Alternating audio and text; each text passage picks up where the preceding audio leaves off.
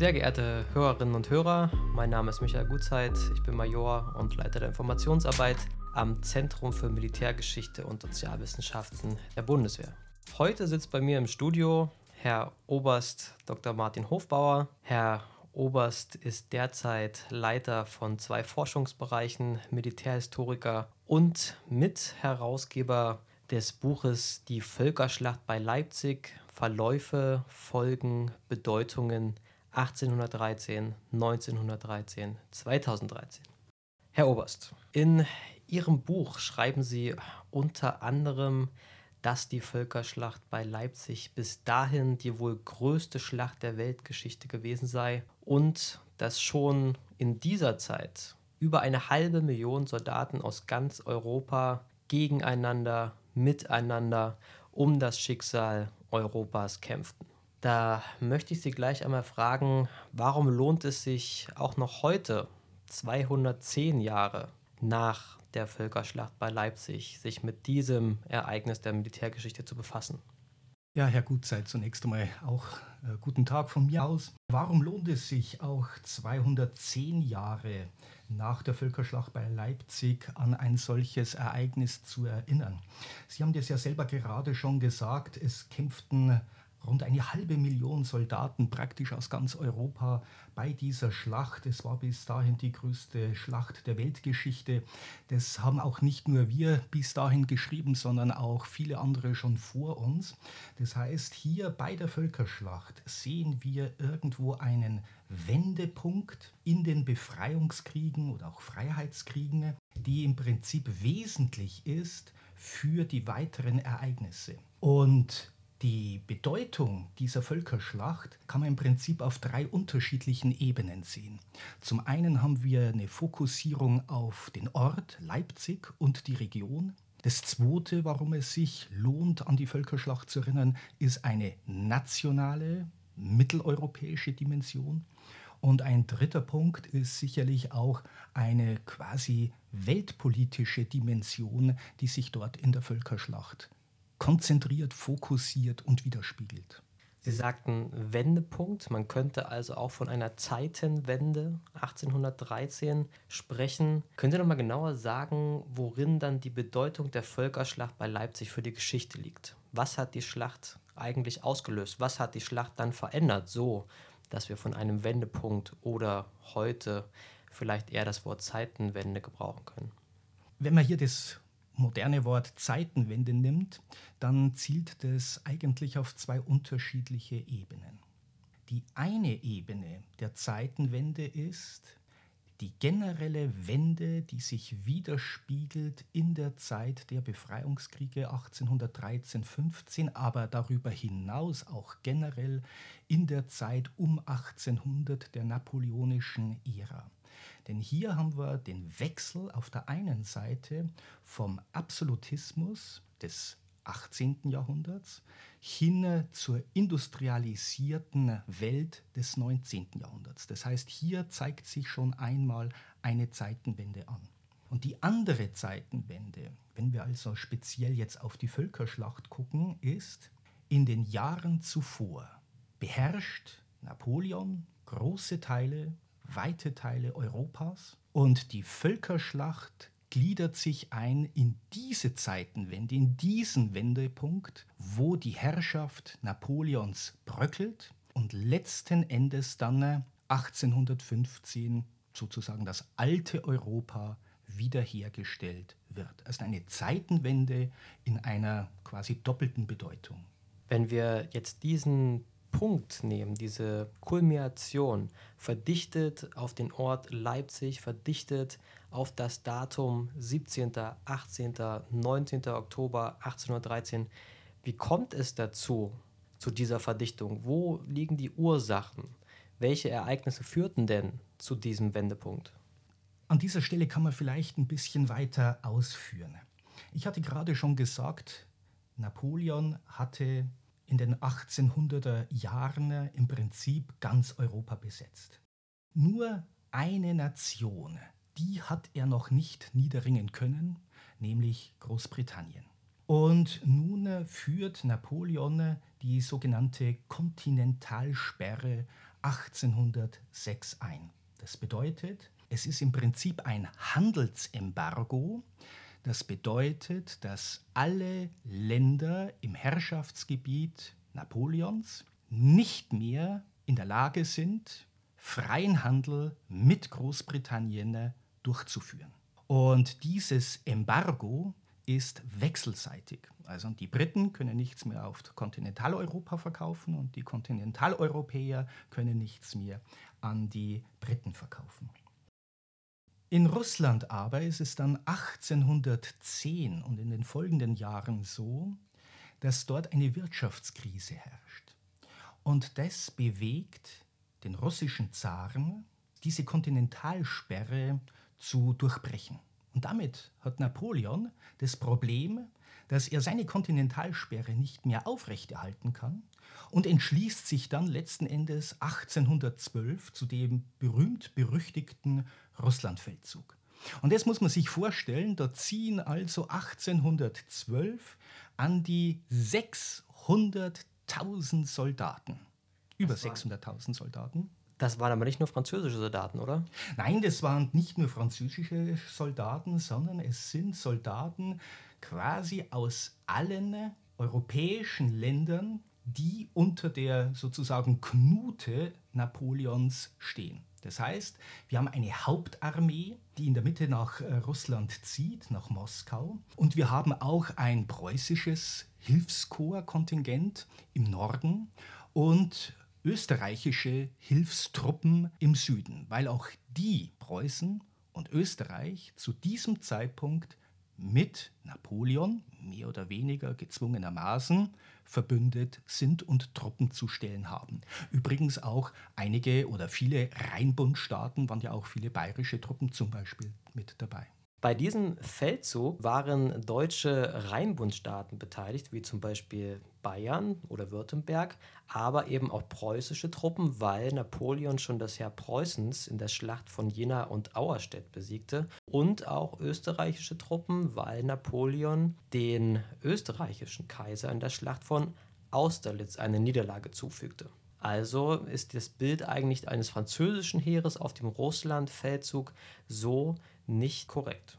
Das stimmt auf jeden Fall. Und das zeigt sich ja nicht nur bei dem Russlandfeldzug 1812, sondern dann auch in der Völkerschlacht bei Leipzig, dass hier Armeen, dass hier Streitkräfte, dass hier Truppen aus quasi allen beteiligten Ländern Europas mitbeteiligt sind. Und zum jeweiligen Zeitpunkt kann und muss man eben gucken, wer in welcher Koalition gerade stand. Aber das Besondere, und deswegen möchte ich gerne noch einmal auf 1812 zurückkommen, ist, weil hier Napoleon eine entscheidende Niederlage hinnehmen muss, weil seine Truppen, die nicht eben nur Franzosen sind, aufgerieben, zerschlagen werden durch diese berühmten Ereignisse, die Russen weichen aus, äh, Napoleon kann in Moskau einmarschieren, die Stadt fängt zu brennen an, der einbrechende Winter, Napoleon muss sich entscheiden, äh, zurückzuziehen, äh, Ständig durch Kosakenangriffe werden die Truppen dezimiert, die Versorgungslage ist schlecht.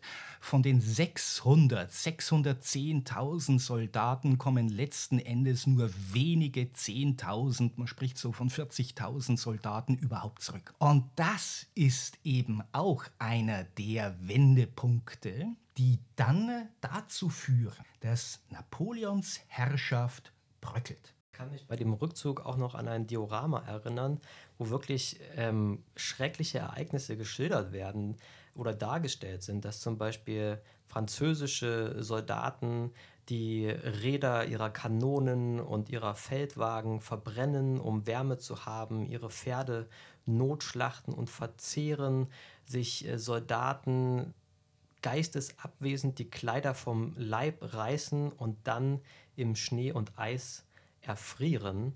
Und ich stelle mir das wirklich für Napoleons Truppen katastrophal vor, vor allem aber auch für die französische Seite, weil Sie haben es ja angesprochen, die Koalitionen so entscheidend für diesen Feldzug sind, weil ja zum Beispiel Preußen Hals über Kopf ohne Erlaubnis des preußischen Königs die Seiten wechselt und sich zum Beispiel in der Konvention von Tauroggen mit Russland verbündet. Ganz genau. Also Sie sprechen da hier noch einmal so die zeitgenössischen Schilderungen an und dieses Beispiel, wo eben hier Wagenräder verbrannt werden, um Feuerholz zu haben, das sind ja eigentlich noch relativ nachvollziehbare Dinge. Aber es gibt eben hier auch schriftliche Schilderungen aus Briefen, wo ähm, hier eine Bürgerin, die diesen Rückwärtsmarsch dieser aufgelösten Truppen miterlebt, wo die eben auch äh, schreibt, es, es, streiten sich da drei, vier, fünf, sechs Soldaten um ein totes Pferd, schlachten sich selbst gegenseitig ab und dann derjenige, der übrig bleibt, hat nicht mehr die Kraft, letzten Endes an diesem toten, erfrorenen Pferd sich selbst zu sättigen und verreckt dann dort auch noch. Also es müssen grausame Szenen gewesen sein, die sich dort abgespielt haben. Das andere, was Sie gerade nochmal äh, erwähnt haben, nämlich diese Konvention von Taurocken, das ist dann im Prinzip so dieser Impuls für diesen Wechsel, für den Abfall der jeweiligen Staaten von Napoleon und es geht dann peu à peu, Schritt für Schritt vor sich hin. Da ist eben 30.12.1812 die Konvention von Taurocken. Dann geht es aber auch weiter, dass im März 1813 dann der preußische König Friedrich Wilhelm III.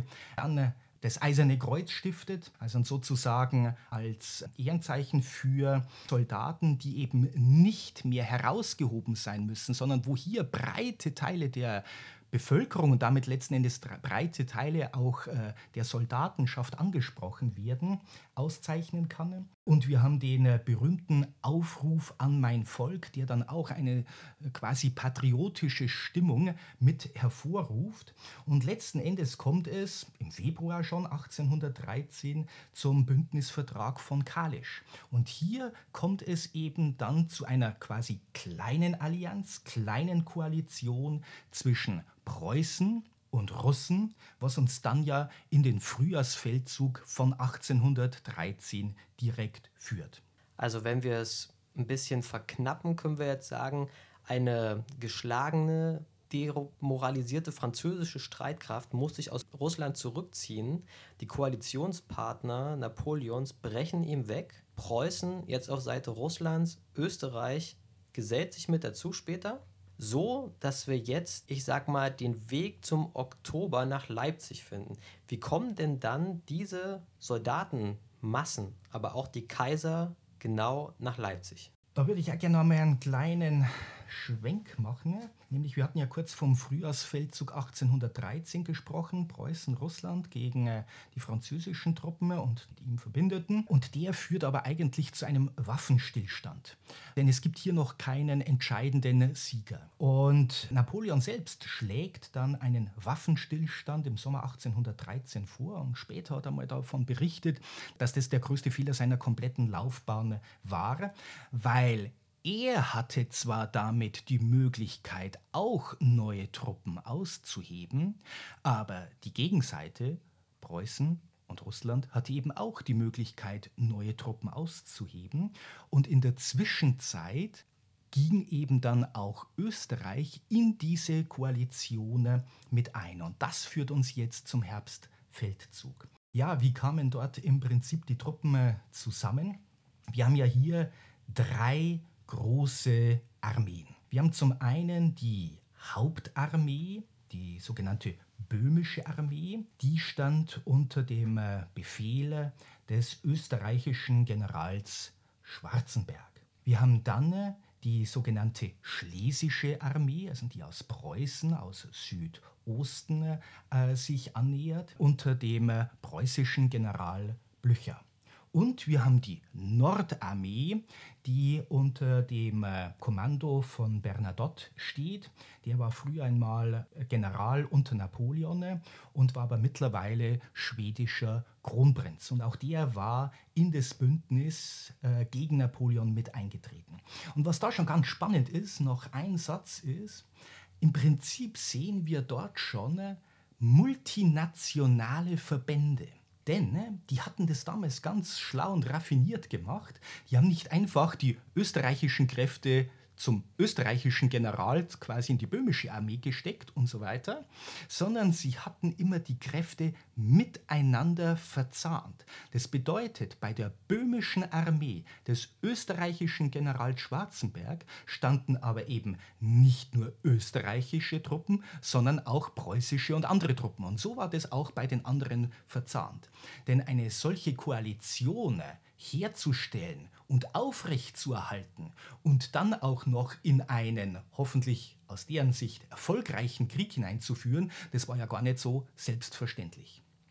Genau, das finde ich auch so faszinierend, wenn man sich das mal überlegt, dass eben in der böhmischen Armee nicht nur preußische Soldaten kämpfen, sondern auch Russen, sondern auch Österreicher oder in der nordischen Armee eben auch Schweden und manchmal sogar ganz exotische Teilnehmer, wie zum Beispiel die britischen äh, Raketentruppen, habe ich gelesen. Und da war ich auch ganz verblüfft, dass äh, Großbritannien sozusagen einen ganz kleinen Verband hinzusteuerte, aber mit einer Waffe, die ich in dieser Zeit gar nicht vermutet hätte, nämlich sogar Raketen, die aus dem indischen Kolonialreich sozusagen übernommen worden sind, die man auf Leitern montierte, ganz schnell aufstellen konnte und in die feindlichen Linien abschoss. Also diese Multinationalität, diese Variation faszinierend, dann aber auch vielleicht die Kommunikation, dass man sich vorstellt, wie dann in dieser Zeit in verschiedenen Kulturen, Mentalitäten, aber auch diesen Sprachen diese Koalitionstruppen sich auf eine Schlacht vorbereitete. Aber wie kam es denn jetzt eigentlich zu dem Ort Leipzig und was war das Ziel der französischen Truppen, aber auch der Koalitionstruppen in diesem sächsischen Ort. Ja, also wenn wir uns die Ziele angucken, äh, dann äh, würde ich das auch wieder auf zwei unterschiedlichen Ebenen äh, betrachten wollen, nämlich auf einer strategischen, politischen äh, Ebene. Und hier ist es nach wie vor das Ziel von Napoleon, letzten Endes seine Herrschaft über weite Teile Europas aufrechtzuerhalten. Und bei den Verbündeten, bei der Allianz ist das Ziel, sich von der Herrschaft Napoleons zu befreien. Die Wiederherstellung eines europäischen Mächtegleichgewichts, die Wiederherstellung eines alten Europas sozusagen. Oder das sind die Interessen auf der politischen äh, Ebene. Altes Europa heißt sozusagen Europa wiederherstellen vor der Französischen Revolution. Genau, und letzten Endes, so wie es ja dann auch 1815 wiederhergestellt wird, zentral hier ein europäisches Mächtegleichgewicht. Kein einzelnes Land, kein einzelner Staat, der vor den anderen heraussticht. Und da sieht man natürlich in der Zeit Napoleon, Frankreich, aber natürlich sieht man auch, auch in der Allianz, dass hier Russland durch die Größe und durch das Menschenreservoir auch eine Bedrohung für die Zukunft darstellen könnte. Und deswegen sind wir immer alle daran interessiert, ein schönes europäisches Gleichgewicht zu erhalten. Das wäre jetzt so die Ebene auf der politischen Agenda. Gucken wir uns das jetzt auf der eher militärischen, taktischen Ebene an, dann ging es darum, Napoleon hatte Kräfte im Zentrum von Sachsen und sein Ziel war, dass er mit seiner Hauptmacht jeweils die einzelnen Truppenkontingente, die einzelnen Armeen stellen und schlagen wollte. Und das ist im Prinzip eine Herangehensweise von Napoleon, die er schon äh, während der anderen Kriege immer versucht hat, idealtypisch durchzusetzen. Eine massierte Konzentration von Kräften und den Gegner möglichst portioniert zu treffen, dann eigene Truppen zu entfalten, den anderen dazu zu bringen, dass der andere sich entfaltet, irgendwann seine Reserve einsetzen muss und dann versucht Napoleon mit seinem zweiten Stoß, zum Beispiel in die Flanke, hier den Gegner aufzurollen und zu zerschlagen. So, und das versucht er hier auch wieder mit den drei einzelnen Armeen. Was haben die anderen vor? Was hat die Allianz vor? Die haben es im Prinzip genau andersherum vor. Die sagen, mit einer jeweils einzelnen Streitmacht sind wir schwerlich in der Lage, die haben immer noch großen Respekt vor Napoleon, Napoleons Hauptarmee zu stellen und zu schlagen. Deren Ansatz ist, die jeweiligen abgesetzten Verbände von Napoleon eben einzeln zu stellen und die mit massierten, überlegenen Kräften äh, zu schlagen. So, und dieses Spiel, dieses quasi Schachspiel geht auch über mehrere Wochen so dahin. Und für Napoleon bedeutet es letzten Endes eine Schwächung seiner Truppen, weil es ihm nicht gelingt, eben die einzelnen feindlichen Armeen zu stellen und zur Schlacht zu bringen. Es gibt davon Blücher mit seiner schlesischen Armee ein, zwei Beispiele, wo eben Blücher diese Schlacht nicht annimmt, sondern sich genau nah an den Kriegsplan hält und ausweicht, bis man dann eben irgendwann mal die Truppen Napoleons um Leipzig herum hat und dann kommt es eben hier zu der großen Völkerschlacht bei Leipzig. Ja, das muss man sich damals mal vorstellen. Also Leipzig damals auch eine große, reiche Stadt, eine internationale Messestadt mit äh, vielen auch internationalen Gästen und Bewohnern, internationales Leben gewohnt, jetzt dort internationale Truppen konzentriert. Wenn wir jetzt nochmal auf die Taktik der Beteiligten eingehen, von Napoleon, aber auch der Koalitionstruppen, können Sie dazu nochmal was sagen? Vor allem, was, ähm, was haben Sie mit der Schlachtenordnung bewirkt? War das ähm, sozusagen, wurde Napoleon in die Ecke gedrängt in Leipzig oder wurden die Koalitionstruppen auch von Napoleon vielleicht in diese Region gelockt? Wie haben Sie sich auf die Schlacht äh, vorbereitet? Wie wollten Sie die Schlacht eröffnen? Also wir haben hier die Konzentration schließlich der Kräfte um Leipzig herum. Und was äh, passiert ist, Napoleon ahnt nicht, dass im Prinzip hier schon äh, alle Allianzkräfte des Gegners äh, bereits um Leipzig ebenfalls stehen, beziehungsweise auch auf dem Weg nach Leipzig sind. Erwähnt manche feindlichen Truppen noch woanders. Und zur Frage der Taktik vielleicht äh, einige grundsätzliche Anmerkungen. Was wir im taktischen äh, sehen, und zwar im äh, Vergleich zu den absolutistischen Heeren, ist, wir haben in der absolutistischen Zeit haben wir breite Linien. Und diese breiten Linien müssen sich aber auch auf dem Schlachtfeld entwickeln können. Und das ist gar nicht so einfach. Das bedeutet, man braucht einen hohen Drill, man braucht einen hohen Ausbildungsstand, um das letzten Endes garantieren zu können. Weil das aber mit diesen massenhaft aufgestellten Truppenteilen so nicht möglich ist, wechselt man über zu einer Kolonnentaktik. Das bedeutet, die Truppen sind nun eher tief gestaffelt mit Schützen an den Flanken, an den Seiten, beziehungsweise noch frei eingesetzten Tiraleuren, Schützen, eine neue Form der Kriegsführung. Das Zweite ist, wir haben hier einen anderen Einsatz der Artillerie. Die Artillerie wird hier in diesen Kriegen zusehends wichtiger.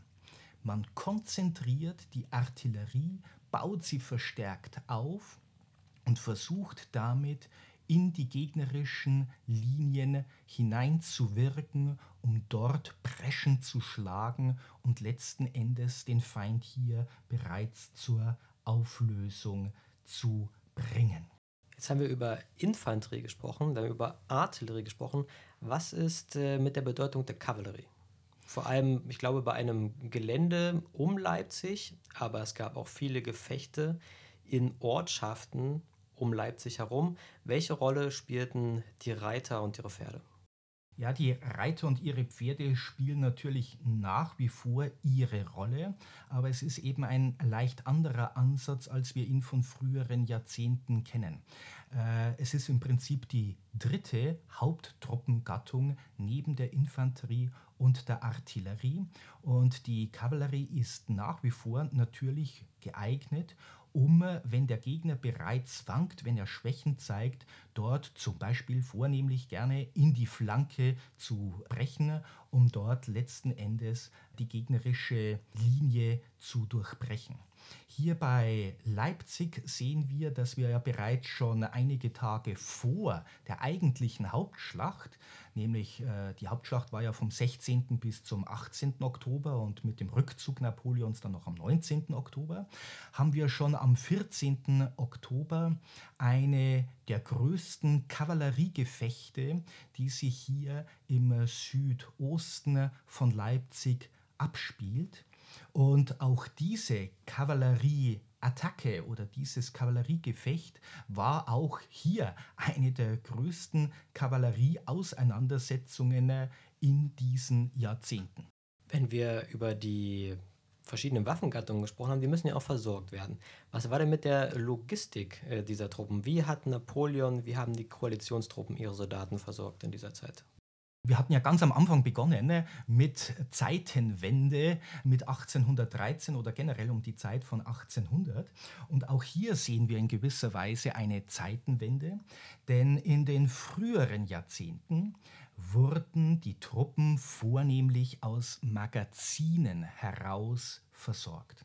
Das heißt, an entsprechenden Stellen mussten Magazine eingerichtet werden, von denen dann aus die Truppe versorgt werden konnte. Erstens war das schwerfällig und zweitens konnte man damit nicht Truppen in der Masse versorgen, wie wir sie dann eben in der napoleonischen Zeit sehen. Und deswegen, auch hier quasi Zeitenwende, geht man über zu einer Versorgung aus dem Land. Das heißt, es werden Requisitionen erhoben.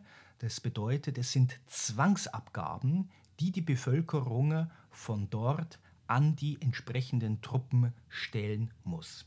Das hat für die kriegsführenden Parteien den Vorteil, dass die Kriegsführung damit natürlich beweglicher ist, aber es hat natürlich den großen Nachteil, dass das keine große Freude in der Bevölkerung hervorruft.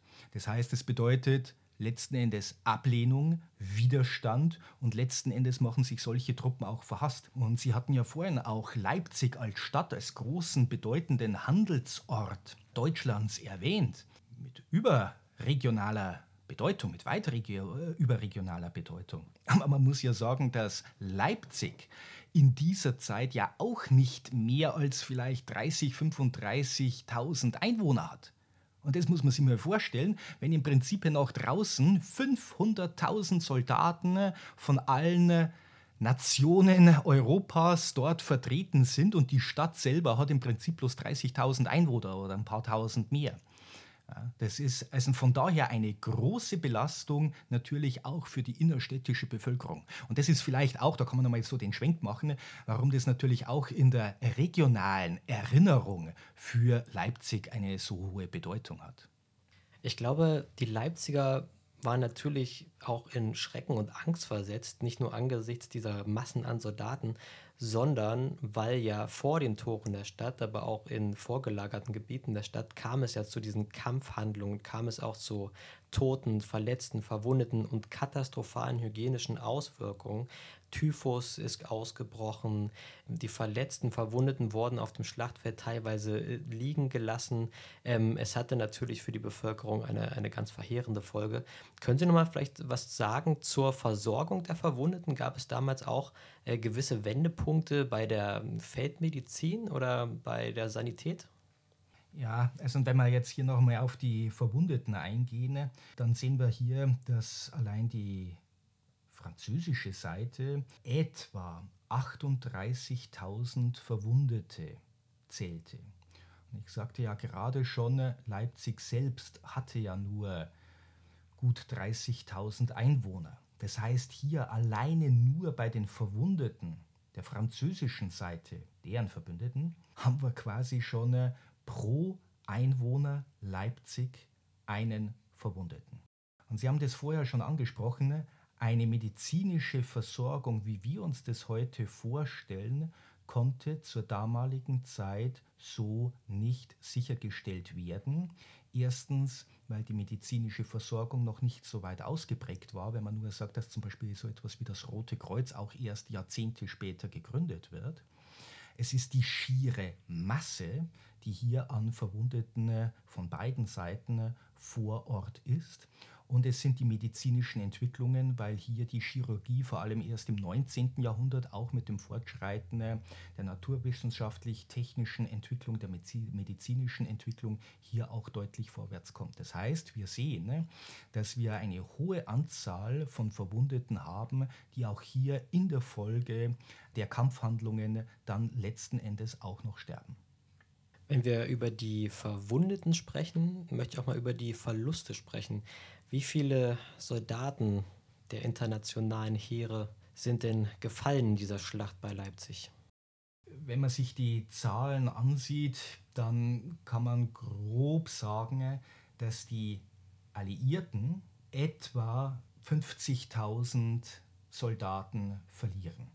Das teilt sich dann in etwa so auf, so gut 20.000, 22.000 Russen, so etwa 16.000 Preußen, 15.000 Österreicher, plus noch einige andere. Sie hatten vorhin die Briten erwähnt, äh, auch die Schweden äh, waren ja mit eingebunden und hatten auch einige wenige hundert Verluste. Das heißt, wir sehen hier auf der alliierten Seite etwa 50.000.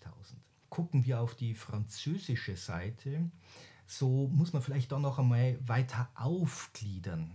Wir haben eigentlich nur etwa 30.000 Gefallene, dann die rund 38.000 Verwundeten, die aber letzten Endes dann später für die napoleonische Streitmacht natürlich nicht mehr zur Verfügung stehen. Und wir haben auch nicht zu vergessen rund 37.000 Gefangene. Das bedeutet, dass wenn wir die Toten und Verwundeten nehmen, Napoleon etwa 70.000 Soldaten verliert, nehmen wir die Gefangenen noch dazu, dann sind wir hier bei etwas mehr als 100.000. So, und jetzt nochmal praktisch zusammengefasst, die Verluste 50.000 bei den Alliierten und 100.000 auf der französischen Seite, natürlich eben auch mit den Gefangenen.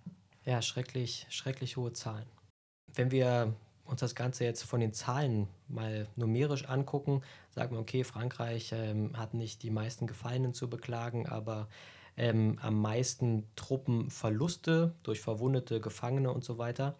Hat das den Ausschlag gegeben, dass Napoleon diese Schlacht verloren hat? Oder war es wieder eine Frage der Koalition? Weil ich glaube, Sachsen, das Königreich Sachsen, ist als Verbündeter Napoleons eingetreten in die Völkerschlacht bei Leipzig, hat aber dann während Verlauf der Schlacht einfach die Seiten gewechselt, hat sich auf die Seite der Koalitionstruppen geschlagen und ich habe gelesen, man soll sogar noch später in Frankreich zu illoyalen Menschen oder sogenannten Verrätern gesagt haben, c'est en saxon. War das, ich sag mal, ausschlaggebend für die Niederlage Napoleons oder was hat zur Niederlage Frankreichs geführt?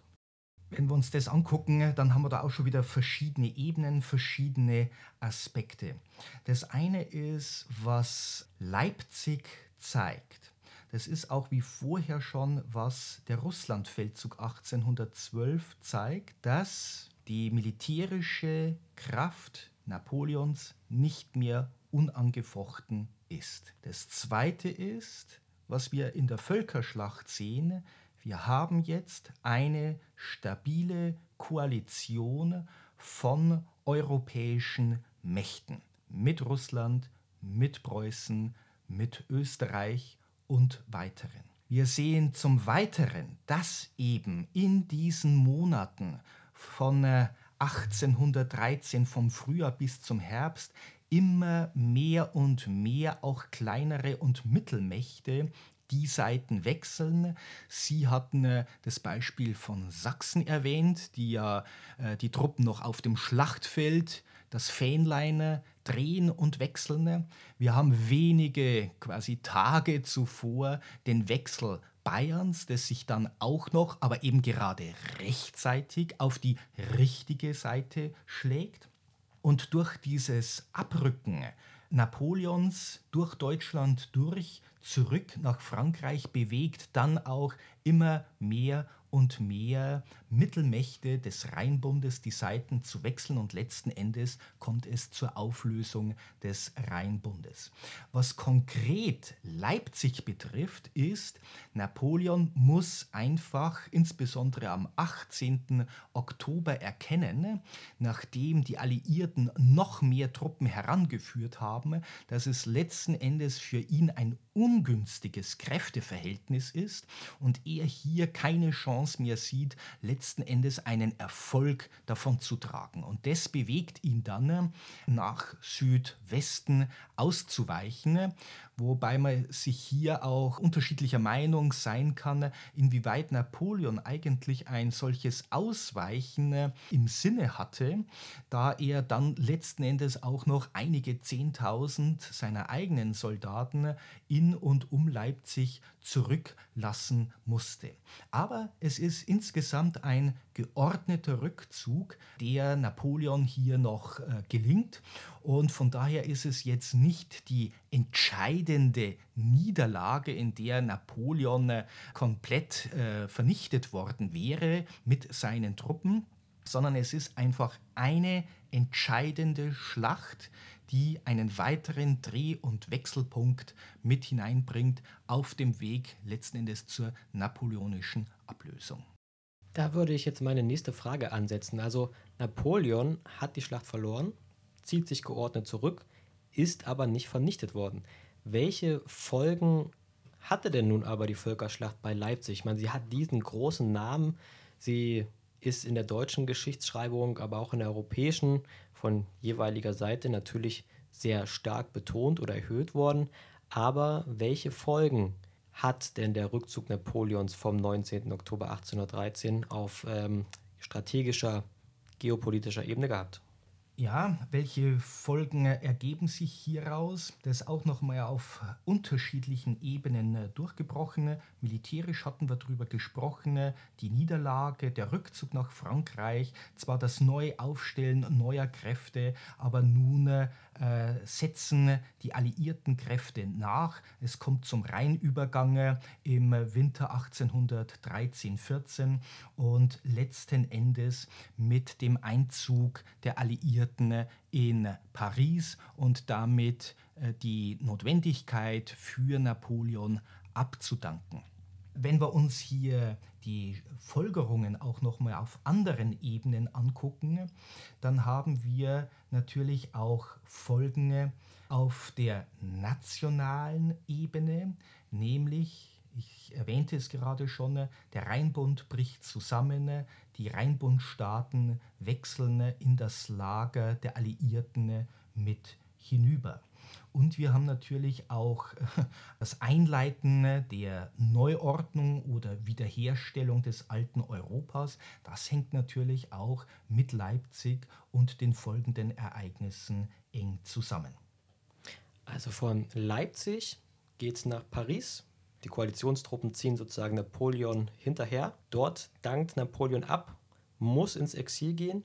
Seine, ich sag mal, endgültige, sprichwörtlich Vernichtung findet dann aber erst in Waterloo 1815 statt, ja?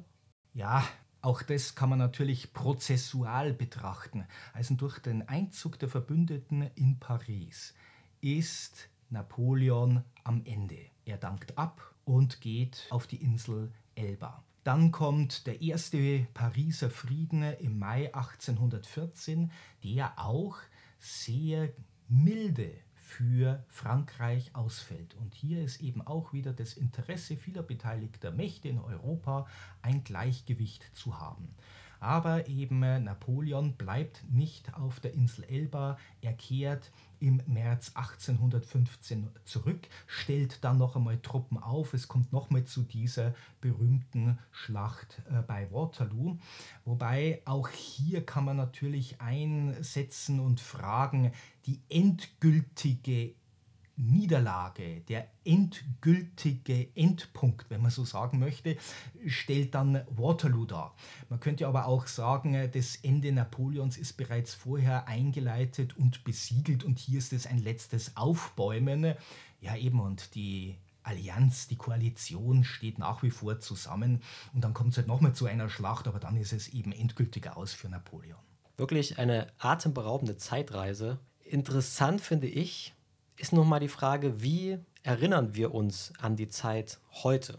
Wie wird denn der Völkerschlacht bei Leipzig heute gedacht? Wenn ich durch Leipzig fahre, ich sehe zum Beispiel in Südwesten in Schleusig, Kleinschocher, Plagwitz, kleine Gedenksteine. Wenn ich mich von Süden der Stadt nähere, auf der Autobahn A38 sehe ich dieses riesengroße, gewaltige Denkmal 1913 eingeweiht, eines der größten Denkmäler Europas. Welche Rolle spielt die Erinnerung an die Völkerschlacht 1813 in unserer Gegenwart? Wenn wir von der Gegenwart sprechen, glaube ich, müssen wir auch noch einmal ein paar Sätze für die Vergangenheit gebrauchen. Wir haben hier natürlich bereits schon bald nach der Schlacht, weil sie einfach so groß war, das innere Bedürfnis bei vielen an den jeweiligen einzelnen Punkten der Schlachtereignisse in und um Leipzig Gedenksteine aufzustellen. Sie hatten das erwähnt. Und das fokussiert eigentlich auf die Bedeutung der Völkerschlacht für die städtische, für die regionale Erinnerungskultur. Wir haben dann, Sie haben es auch erwähnt, dieses große Denkmal im Süden von Leipzig, 91 Meter hoch, 1913 zum 100-jährigen äh, Wiederkehrungstag eingeweiht. Hier kommt im Prinzip das nationale Gedenken und Erinnern. Leipzig als ein nationaler Kulminationspunkt. Und jetzt kommen wir zum Heute. Wir hatten ja 1813, 1913, 2013 hatten wir im Jahr 2013 hier äh, zahlreiche Erinnerungsmaßnahmen in und bei Leipzig und wir vom Zentrum für Militärgeschichte und Sozialwissenschaften der Bundeswehr haben uns ja dort auch mit einer entsprechenden fachwissenschaftlichen Tagung eingebracht. Und hier konnte man feststellen, dass eine neue Dimension mit hineinkommt, nämlich heute das gemeinsame Erinnern auf einer europäischen Ebene, dass man sagt, Leipzig, diese Vielvölkerschlacht ist eben gerade für uns in Europa auch eine Mahnung für Frieden und dauerhafte Versöhnung in Europa. Denn ich glaube, die Zahlen, wir haben darüber gesprochen, zeigen eindeutig, so etwas kann und will man im Herzen Europa und darüber hinaus nicht mehr haben. Ich denke, das ist ein sehr gutes Schlusswort, Herr Oberst. Ich glaube, so sollten wir uns an Leipzig und an die Völkerschlacht erinnern. Und wenn wir heute einmal Sachsen besuchen und die alte Messestadt, gucken uns das Denkmal an, es vielleicht nicht so sehen als ein Denkmal für Sieg und Niederlage, sondern als ein Ort für europäische Versöhnung. Vielen Dank, Herr Oberst. Vielen Dank auch.